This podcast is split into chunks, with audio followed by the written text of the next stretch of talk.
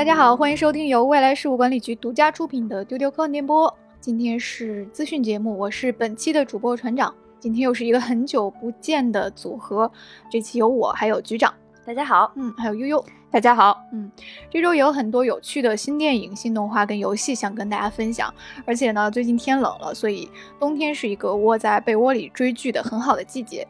嗯，首先来分享一下最近我们都看了什么啊？那就是很多人都看过的《疯狂动物城》的衍生剧《祖托皮亚家》，太好看了。嗯，有一个翻译是非常的可爱，叫做《动物城大小事》。是的，没错。嗯，这是一部六集的动画短片，然后每集十分钟左右，就是展现《疯狂动物城》里面的一个配角，就是讲了一些大大小小的日常琐事。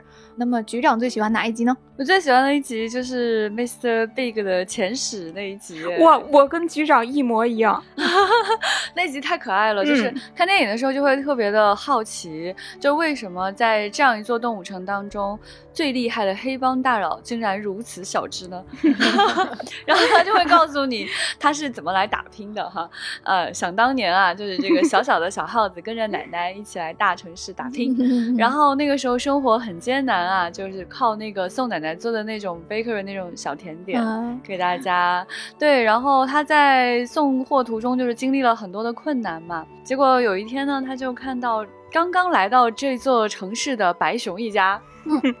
其中一只呢是一个少年的状态，小小只很可爱。然后他把他自己辛苦工作换来的一个硬币，那个硬币对他来说特别特别大，像一个披萨那么大吧。然后他拿了那个硬币，哎，左思右想，他去买了一个冰淇淋送给那个小熊吃。然后所有的北极熊都很感动啊。到后来呢，就是有那个城中的一些黑帮要欺负他的时候。他当时也被就是虐得很惨啊！他说，在那一天，我想到了我要做一个什么样的哺乳动物。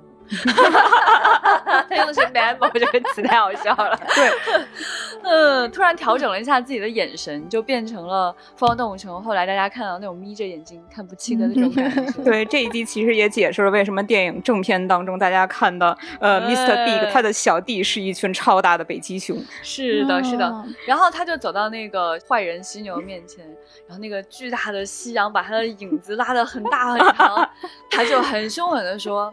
把我的朋友放下，犀牛说：“谁在哪？什么？就一个人这么小，实在太可爱了。就是再给大家留一点点悬念吧。总之，他们最后克服了这个困难，嗯啊，反败为胜吧。对对，从此以后呢，他就当上了大哥。那么他这段故事呢，是在自己的女儿，还大家还记得他的小女儿吗？是在他的女儿的那个婚礼上讲给大家听的，实在是太可爱了，一定要去看。对，这一集其实看的还挺感动的，就是《疯狂动物城》，它其实一开始并。并不是就是那样乌托邦的存在，它其实一开始就对于小熊动物来说是很不友好的。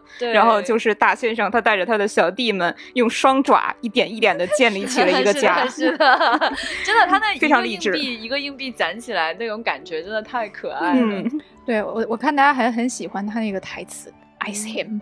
哎呀，把它冻起来，由来已久的一个梗，又小又凶。嗯，是的，是的，而且他这个片子还采用了不同的拍摄手法。对。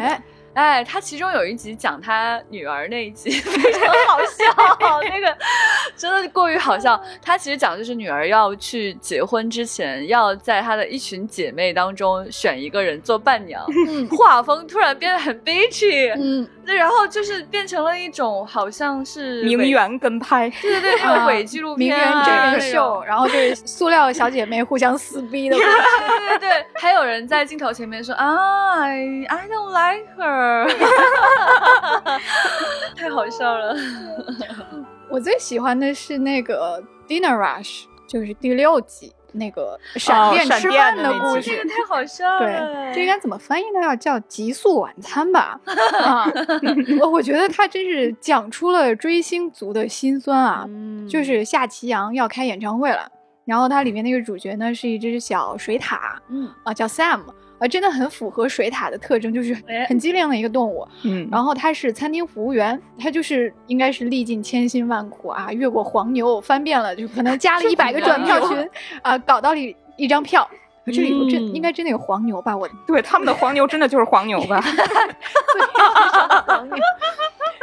对，那终于搞到一张票子，但是呢，他是个上班族，所以他要去听晚上的演唱会呢，就要火速的搞完白天的工作。是的，但是呢，就往往这种时候，就越是有一些突发的任务啊，临时加个班啊，做个 PPT 啊，开个会啊，对吧？这个他呢就遇到了闪电和他的女朋友来吃饭，嗯，啊，就是他很火急火燎，然后那两个人就不紧不慢，我觉得他们点餐很有意思，就就像那个闪电说这个沙拉啊，沙拉对吧？好的。还是不要点了。啊，对对对对对，他就冲上来说：“哎，你们两两位里面请。”然后他哗一下就走到了那个餐桌旁边，然后发现那两位还在门口站。Good evening，哈哈哈哈哈哈！就是特别完美还原了，就是你要出去玩，你要迟到了，然后有人叫住你说：“啊，我简单跟你说几个事儿啊，我就说两句。”哎，第一啊，对。我发现这个角色的延展性很强，就是嗯，他能干又很元气。他跟朱迪比起来，他很宅。我觉得他的宅气打动了我，就是那种戴一个大框眼镜，对，嗯，就是为了追星和买周边，他会拼命的攒钱。一个偶像宅，而且干活很麻利。对，我很喜欢他的故事，就真的很推荐大家去看这个六集的短片啊，一会儿就看完了，非常快乐，太快乐了。那悠悠最近还看了新的电影是什么呢？对我这个其实也是跟刚才说的美国以及黑帮有关。哦哟，嗯，我最近是在沉迷一个开放世界游戏《荒野大镖客》，它这个背景是一八九九年美国西进运动的末期，然后我扮演的主人公是一个黑帮的枪手。嗯，不愧是你啊，悠悠。嗯，重点是从三国里面走出了一位大佬，到了美国的西部。对，因为这个游戏，我就对美国的西进运动这段历史燃起了兴趣，所以我开始找了很多西部片来看。呃，首先看的是六十年代的，所以这画风一转，讲的不是游戏哈，对，这意思 啊。对，所以我就看了六十年代拍的镖客三部曲，它这个分别是《荒野大镖客》、《黄昏双镖客》还有《黄金三镖客》。嗯，其实《荒野大镖客》这个游戏就是致敬这个电影做的。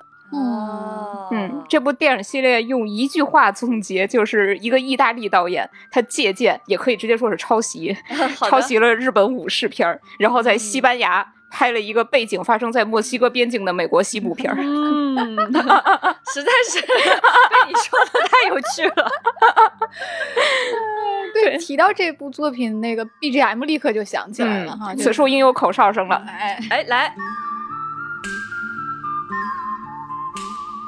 这个主人公他是克林特·伊斯特伍德饰演的一个无名的神枪手，非常的狂拽酷炫，人狠话不多。嗯，这个故事就是讲述他游历四方，他如何在黑恶势力之间斡旋，然后用计谋让他们自相残杀，最终他实现了正义，同时还给自己挣得了大笔的赏金，就是事了拂衣去，深藏功与名的这样一种故事。这里边除了那种让人血脉奔张的枪战，然后还有那种独行大侠的故事之外，其实他最吸引我的就是配乐，是传奇。作曲大师莫里克内的配乐，它的主体是口哨、吉他、枪声、马蹄声，非常独特。因为我自己业余爱好就是有练口哨和古典吉他的，所以这个音乐就一拳打在我的心巴上。哎呀，看完这个西部片之后，这几天我都一直处于一个心惊摇曳的状态。哎呀。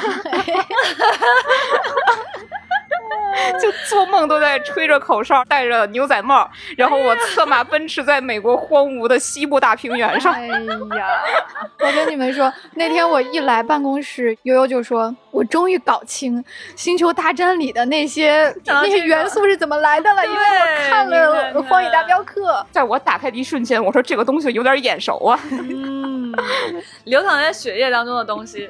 嗯，你看，所以悠悠其实真正要推荐的是《星球大战》。哎。蹭到了，其实是这样吧？嗯，是这样的。嗯，不管是阿纳金，就是开着他的这个自制的飞行器，对吧？奔驰，还是骑着各种奇怪的生物，哎，对，都可以在这种荒野上奔驰。哎，对，它都是跟西部片还有日本武士片有千丝万缕的联系。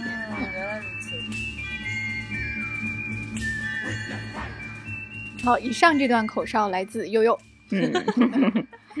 好，接下来呢，我们就开始今天的资讯。刚才说到了《疯狂动物城》的衍生动画啊，掐指一算，已经是六年前的迪士尼动画了。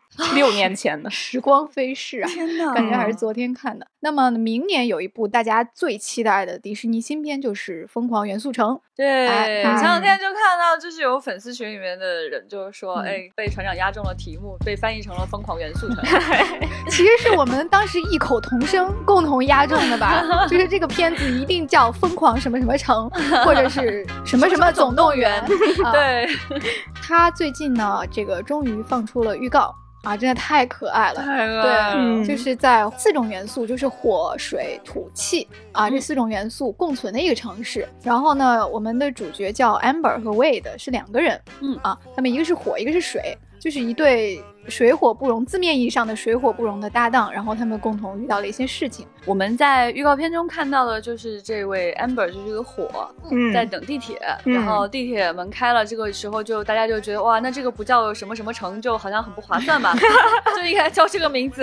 然后他上去之后，哇，真的打开新世界大门，就是没想到那么可爱，就是他真的每一种元素都展现的非常非常萌。嗯，就比如说土跟水在一起，那个水阿秋打了一个。喷嚏，然后吐的头上就长出了头发，是草，一个一个中年的秃顶大叔，然后他都有头发了，很高兴啊。对，然后它里面还有最可爱的，我觉得最想最想最想最想要玩具的就是那个气。就一小团一小团毛茸茸的，就好像那种戳的特别松散的羊毛毡一样。嗯，哎呀，好萌啊！我觉得这个系列就是非常好卖玩具的系列。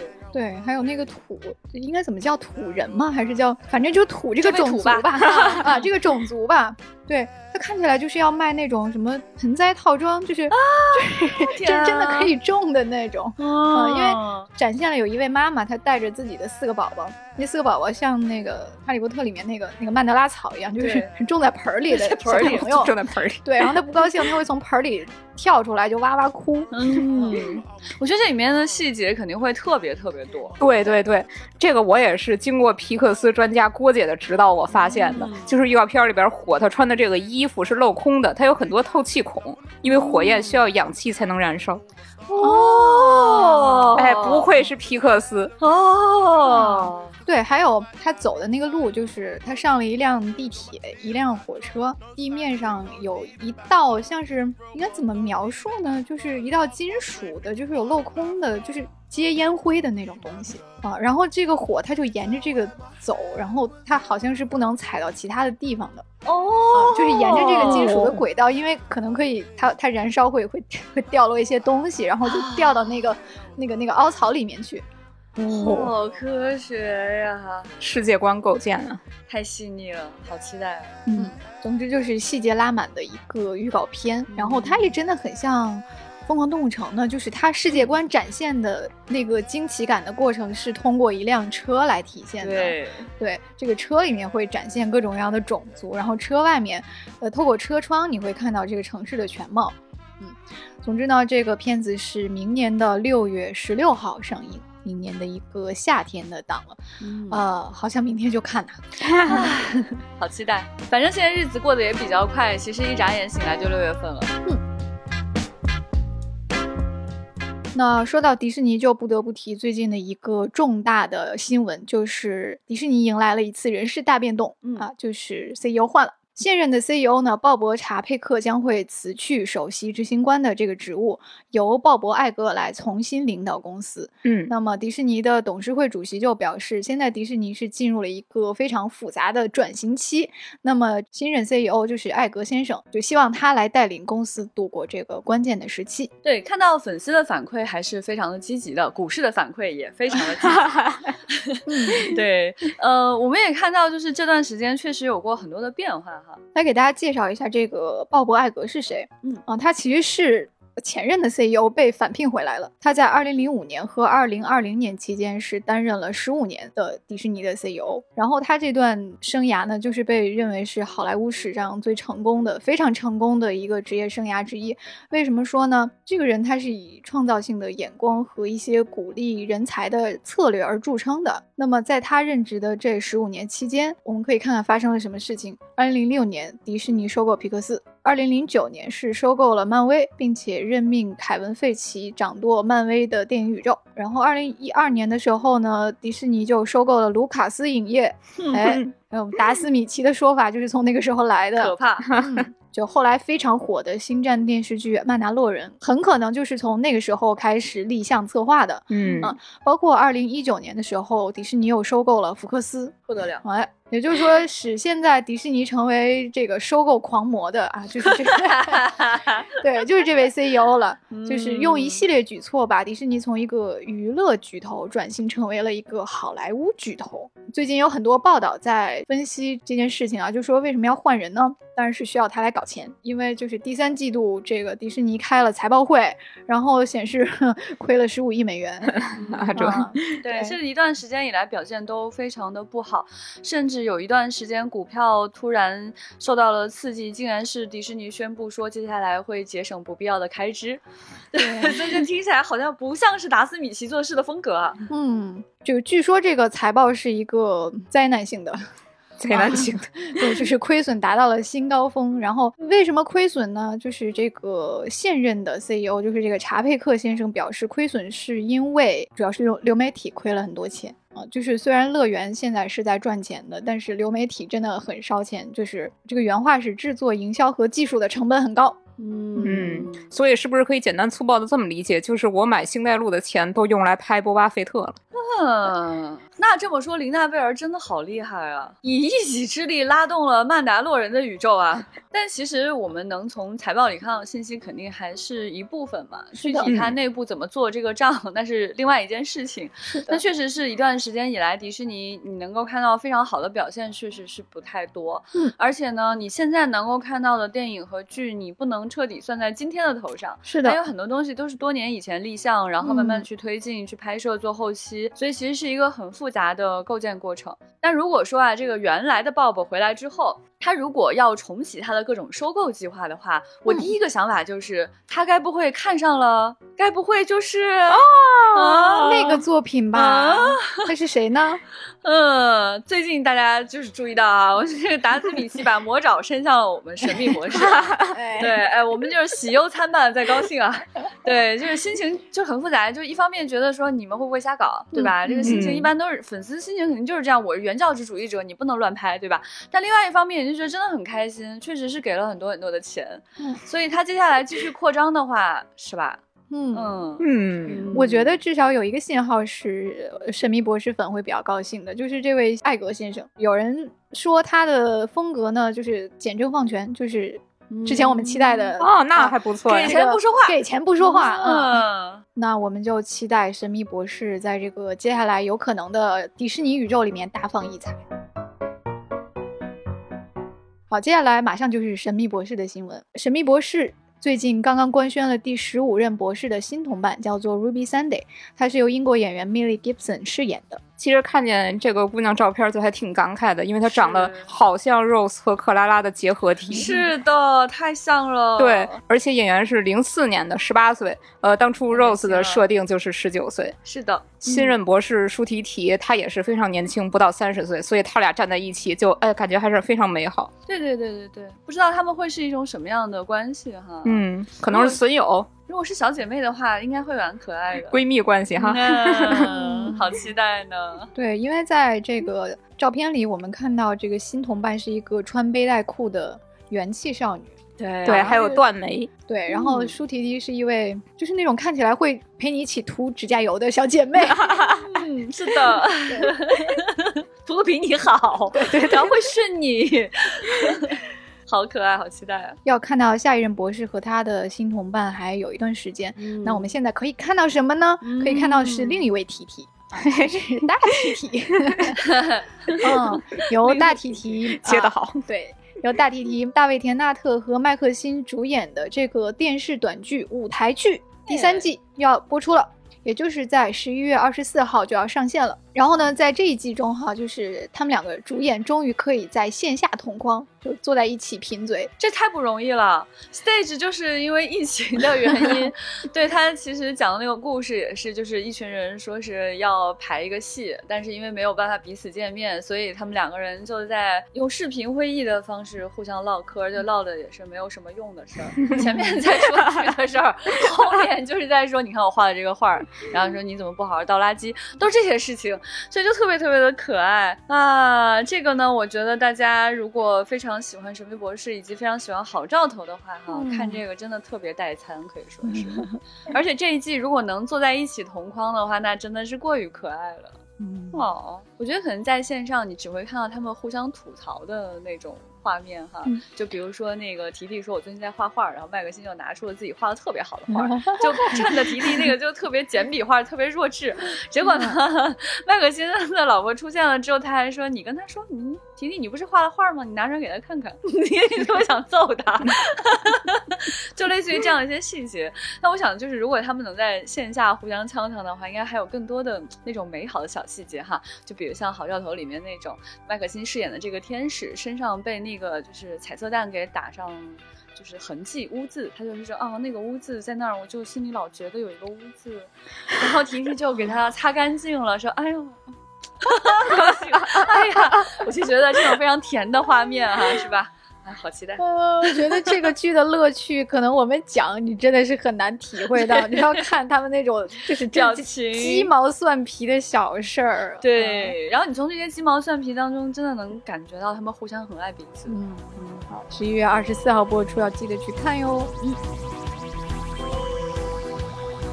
接下来也是一个话很多的人，很 喜欢分享自己喜欢东西的人。哎，小岛秀夫最近呢，就是小岛秀夫开了一个个人电台，啊，叫做大脑结构。个人认为，真的是一个 变相追星。对，就是呃，因为他人脉很广，所以他拉了很多这个大佬坐下来聊他们喜欢的东西啊，聊创作呀，就把大家都聚集在一起。呃，然后在他最近的这一期节目中呢，他就回答了一些来自粉丝的问题，包括呃你为什么那么可爱这种问题，还有 你最害怕什么，就是聊了一些创作理念吧。然后内容很好玩，然后就在微博上啊被大家疯转。嗯，对我觉得这个电台有朝一日应该跟丢丢互动一下。呃，你看他说了什么呢？他说我才不可爱呢，我都六十岁了。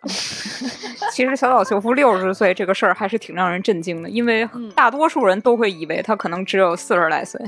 对，看起来没有那么大年纪。嗯，但想到他六十岁的追星这么成功的话，就觉得嗯还好，那我们也可以继续努力。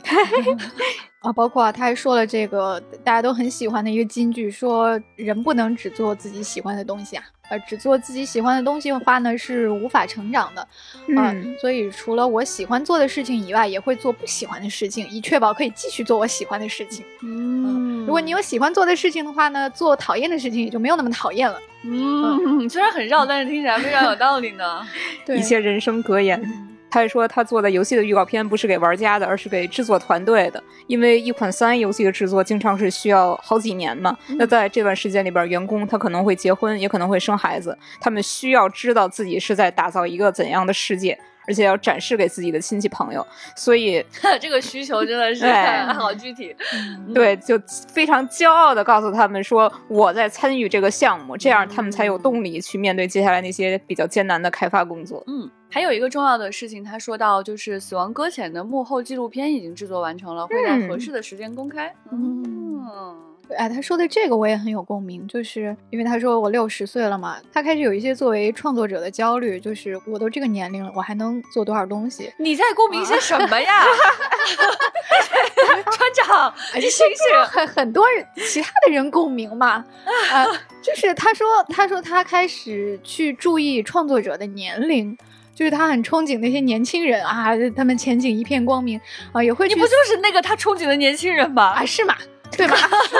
我我只是被他 毫不犹豫的承认了，好好笑。我只是被这个很感动，因为原来高龄的创作者他会思考的，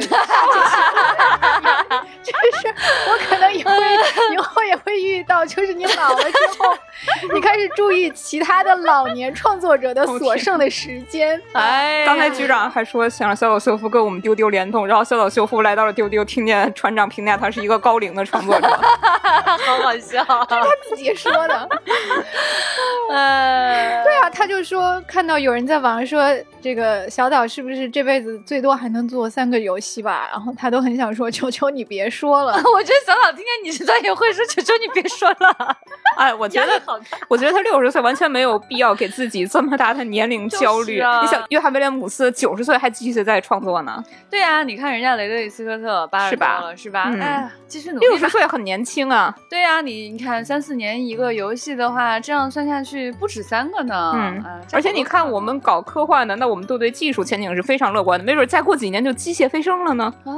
哇，越活越久呢。嗯，六十岁的话，大概也就是一百二十岁的一半吧。哎，对。我的天，新的 KPI 增加了，不止三个游戏吧？对呀，你看他一年一个游戏做三四年的话，然后再有六十年，你算算，求求你别说 KPI，咱们就等着瞧。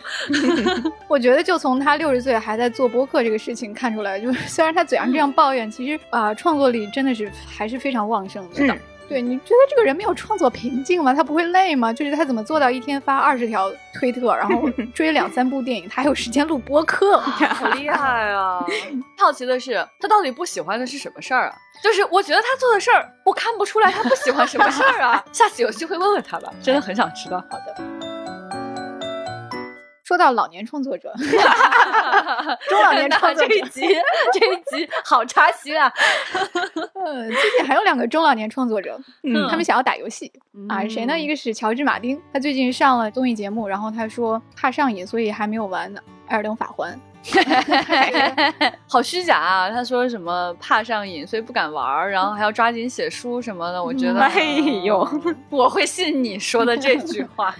对，然后还有一个人跟他有异曲同工之妙哈，就是托罗导演，这个吉尔莫·德尔·托罗，他最近也在。社交媒体上表示，这个《战神：诸神黄昏》发 发售了。哎呀，好想 玩！然而我还要继续工作。哎，我觉得特搞笑的是，就是制作《战神》的那个游戏工作室，还官方还回复他说：“你可以现在就关掉你的办公笔记本，去拿手柄，我们不会告诉任何人哟。”去玩吧，去玩吧。哎，而且按照时间线来说啊，陀螺他现在正在工作的这个东西，应该就是我们之前分享过好几次的那个定格动画《匹诺曹》吧。啊，那个是嗯，十二月九号上网飞呢。陀螺现在应该正在忙的像陀螺一样旋转。按照定格动画的工作量来说，他确实不敢玩游戏啊。嗯，那让他们俩魂牵梦萦的这两部游戏呢，最近都登上了今年的 TGA 提名名单。陀螺提到的这个《战神：诸神黄昏》是获得了十项提名啊，遥遥领先。然后马丁很想玩的《艾尔登法环》和《地平线：西之绝境》紧随其后，各拿了七项大奖提名。今年的 TGA 的结果将会于十二月八号揭晓。我们看一下今年的年度游戏和最受期待游戏都会有哪些。年度游戏有《瘟疫传说：安魂曲》、《艾尔登法环》、《战神：诸神黄昏》、《地平线：西之绝境》，还有之前我们介绍过的那个《猫猫赛博朋克》啊，那个《迷失》Stray，还有《异度神剑三》。那最受期待游戏的提名有《最终幻想十六》，有《生化危机四重置版》，有《星空》、《塞尔达传说：王国之泪》。还有霍格沃茨遗产，哎，对，这个霍格沃茨遗产最近还公开了一个长达四十六分钟的主创实际演示视频，真的非常的详细。它展示了它的捏脸系统，还有很多霍格沃茨城堡里边的内部细节、成就系统，好多的 NPC 任务，然后还有魔咒训练之类的，全都是哈利波特迷狂喜的东西。哎，而且目前看来质感都不错。嗯，所以如果丢丢来评选年度期待的话，我觉得应该也是很难达成共识呢。嗯。我个人就是在霍格沃茨遗产和塞尔达传说之间犹豫不决啊！对对对，很纠结呢。嗯，这个霍格沃茨遗产，我看它的实际演示中还有一个特别有趣的小细节，真的是非常小，就是这个城堡里它会随机飞着很多很多纸片，你可以去抓住它，然后这就是一个收集系统。啊，收集控就非常的满意，高兴。这个不是很像参加我们科幻大会，我们亚太科幻大会收集小丝带吗？哎，原来是所有人都喜欢干这种事情，收集丝带，明白了。对啊，这样一说就全都 get 了。嗯，对，所以这一座是一个华纳的开放世界游戏，那么二零二三年二月会登陆，基本上是全平台了，现在已经开放预售了哟。嗯。顺便一说啊，我们的这个另一颗星球亚太科幻大会啊，我们是非常期待明年可以在线下跟大家相聚的哦。哎，这两年啊，确实是因为做了一些线上的大会嘛，但其实还是非常希望能够在线下跟大家相聚，大家收集收集丝带啊，见见偶像呀，合合影啊，拿个签名啊，然后在现场跟你的好朋友一起尖叫啊什么的，多快乐啊！到时候也会给大家设计更有趣的这种收集环节。是的，是的，满足收集控的愿望。大家如果有什么想见的人啊，想干的事儿啊，啊，都可以留言给我们，告诉我们。嗯。接下来是一部动画剧集的新消息，就是网飞和伊藤润二联合打造的这个伊藤润二叫做《Maniac》，伊藤润二狂热日本恐怖故事，就是之前我们也。挺期待的一个动画，发布了预告片，然后并且它公布了这个改编的作品名单。所以这次的新消息主要是包括了这个完整的名单。对，之前我们就知道他会改一些伊藤润二的名片，什么富江双一啊什么的。这次他放出来这些片目，我还挺感兴趣的。有大家都很熟悉的人头气球，然后还有一些比较有趣的，就是非常适合动画呈现的一些短片，就比如说这个四道墙的房间。所以我有点好奇啊，就是。像船长不是比较害怕恐怖题材吗？你会敢看吗？这个我还是敢看的，就是 不能说是敢看吧，是想看，因为我想。其实我觉得伊藤润二他气质比起恐怖来，他更接近精神污染。对，对他，对他是魔幻，嗯，就是我想看的是他那种魔幻的视觉呈现。就比如说这个四道墙的房间吧，它是讲什么呢？就是一个学生要高考，然后他在屋里面复习，他为了这个集中精力阻隔噪音，他的弟弟，他弟弟是双一，就给他搞了一个四道墙的房间。这不是说四面墙都没有门，而是它是一个嵌套式的，就是大屋子里面套着小屋子。小屋子里面套着小小屋子，像套娃一样。然后最里面的那个屋子只能放一张桌子啊，所以你在里面是一个绝对安静的、不受打扰的复习环境。好可怕啊！嗯，我就很期待他这个，因为伊藤润二他很擅长这种密集的意象啊，比如说漩涡。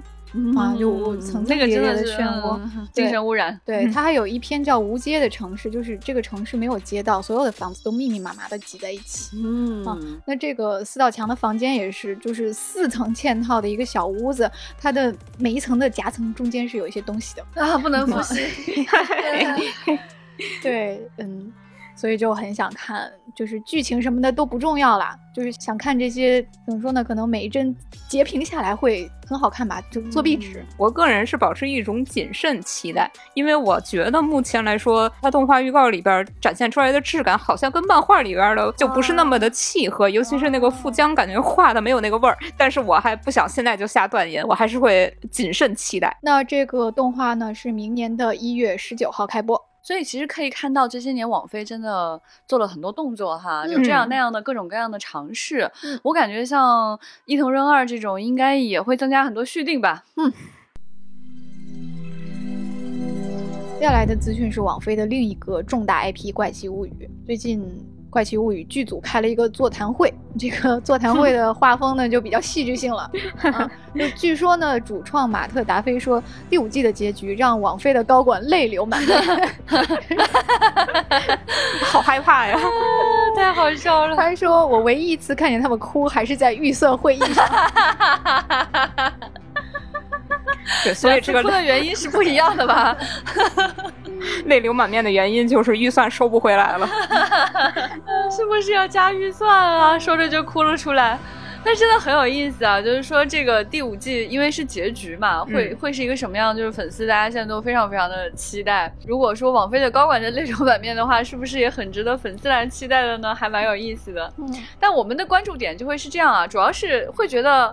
王菲的会跟其他几家的会画风好不一样啊！我们来回顾一下最近的会议啊。哎，前段时间呢，这个华纳就是开会，就是砍砍砍，这个不要，那个不要，这些都不演了啊！雷厉风行。对，大刀阔斧，哎，是是。然后迪士尼呢突然说，嗨，我们要换 CEO，以前那个 CEO 要回来，现在这个要走，哎，抱歉。对对对，就是一种宫廷大戏的感觉。对，到了王菲高管泪流满面，什么这种画风啊？太好笑了。所以《怪奇物语》现在也是有一些进展啊。呃，几周前达菲兄弟他们已经提交了第五季的第一版的剧本，目前正在修改第二版。那么第五季将会于二零二四年开播。嗯，一想到二零二四年才能看到，我就泪流满面。小雪，你也哭了。接下来还是一个新片消息，而且是一个九尾的新片啊！时隔十一年，《穿靴子的猫二》要来了，是在圣诞节公映。这个新作呢，叫做《最后的愿望》。这个穿靴子的猫啊，它其实这个角色是来自那个史莱克，嗯，就是大家可能还记得，里面有一个小猫猫，就是穿的很帅气哈。他就是说话非常的中年嗓音啊，非常的性感，带着那种异域风情的英语。然后呢，但是呢，他在那个史莱克里面就装萌嘛，就是在那边哎睁大了眼睛，小猫猫看着你。大家可能对这个环节印象很深，就是那个著名的表情包的出处，是他是他没错。所以后来就是因为这个东西呢，他就变成了一个有自己主演的电影的一只猫啊。呃，我是非常非常喜欢这个角色的啊，但是不得不说啊，他的那个第一集可以说是没说什么呀。就是一个很一般、很一般、很一般的一个动画片，但是如果你喜欢这个角色呢，看一看还是很快乐的。嗯，就是没有想到这个 IP 还能继续啊，竟然还有二。然后这个里面呢，就讲到说他这个英雄迟暮，因为他是个中年猫，你不要觉得他是什么猫很可爱啊，中年猫，他发现呢自己九条命已经用掉了八条。哇！突然很中年危机、老年危机哇！之前说到了很多这个年纪大了之后怎样的问题，对。然后他就想说，哎呀，这个怎么办呢？我我应该过上什么样的一种猫生呢？所以他就去一个养了很多猫的人的家里，就是过上了这种被领养的猫的这种生活，跟很多猫共用猫砂什么的。在那边认识了一个特别哈着他的小狗，但是后来呢，他又想去跟他的前女友求助嘛，就是他一里面认识的这位女朋友。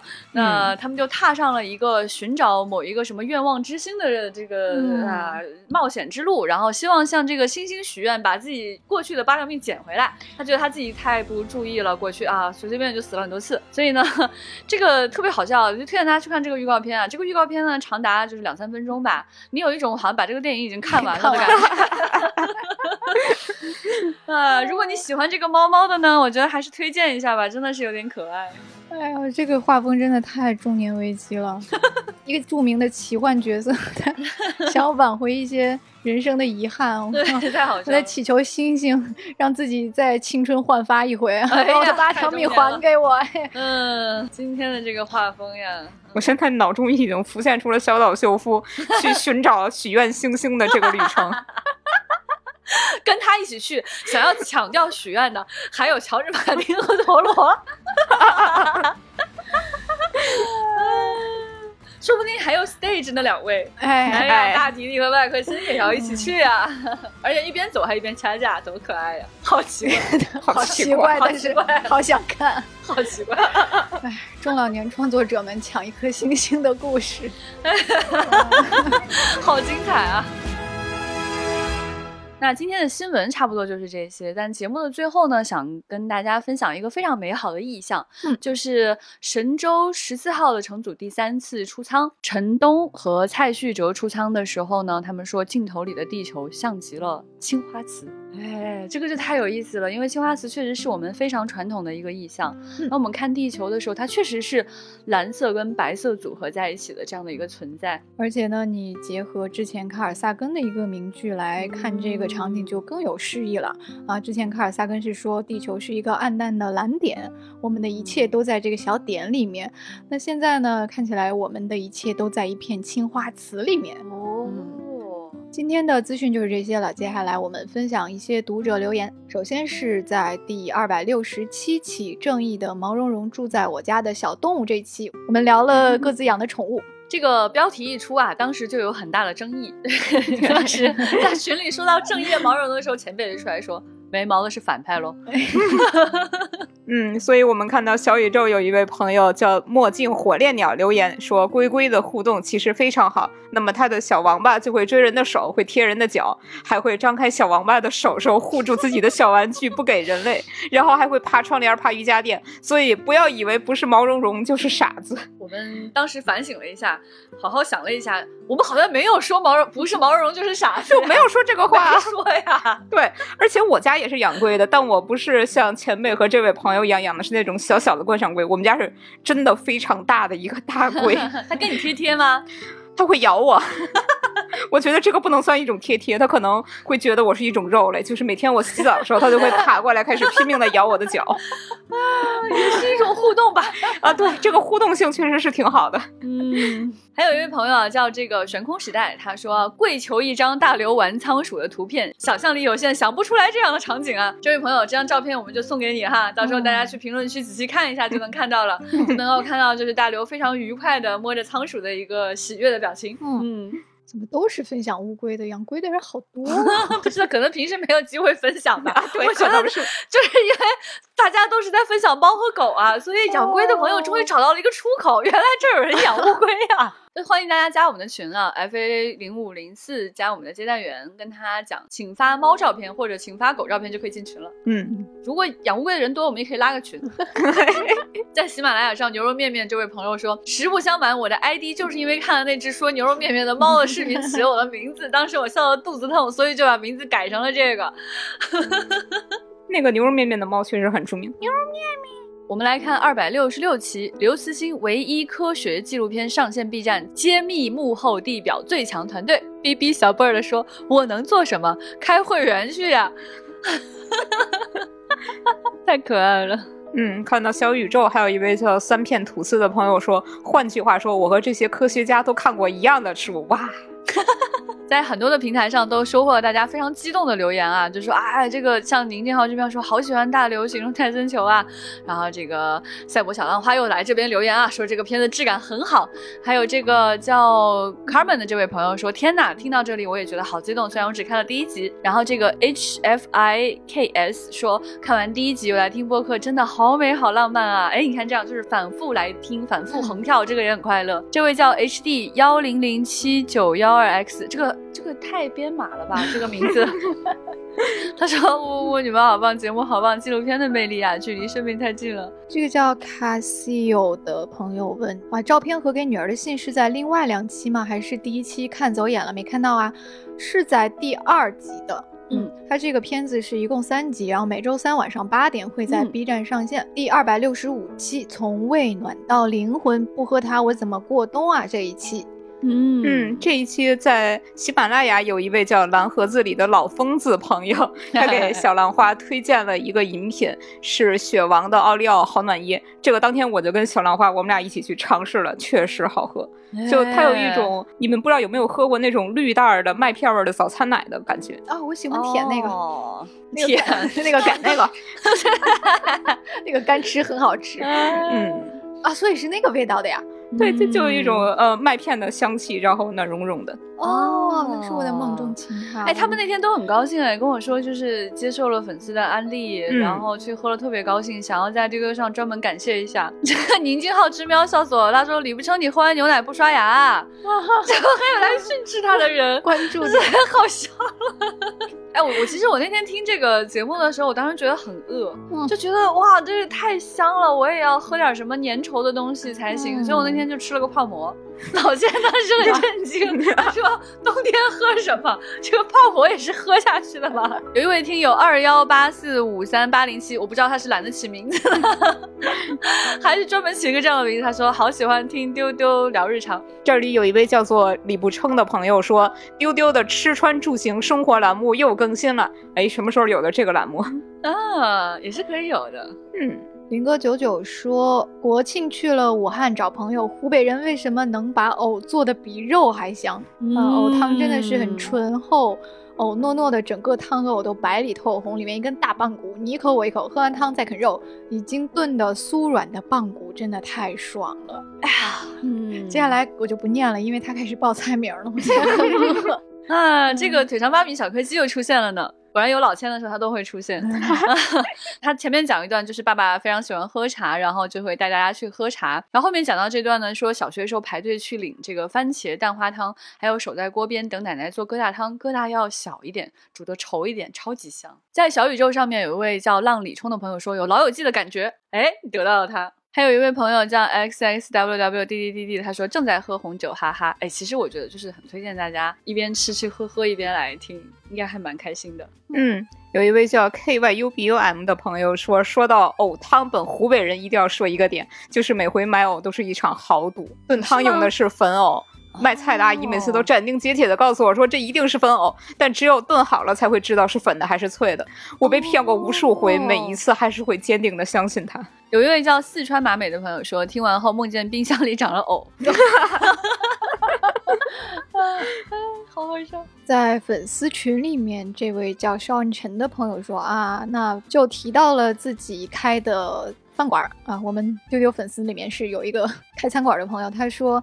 那个提到喝的东西，必须要选一个晴朗的冬夜，关上格子拉门，打开小暖炉，看纯白清冷的月光如水银般流泻了一地，和庭院里闪烁着迷蒙灯光的夜莺。然后就是第二百六十四期华纳施展阿瓦达坎大挂西部世界神奇动物突遭厄运这期，这就是我们刚刚说到说大家开会的风格很不一样的那一期。这位叫 X X Blues 的朋友说，历时仨月，我追上更新。季度了，恭喜你啊！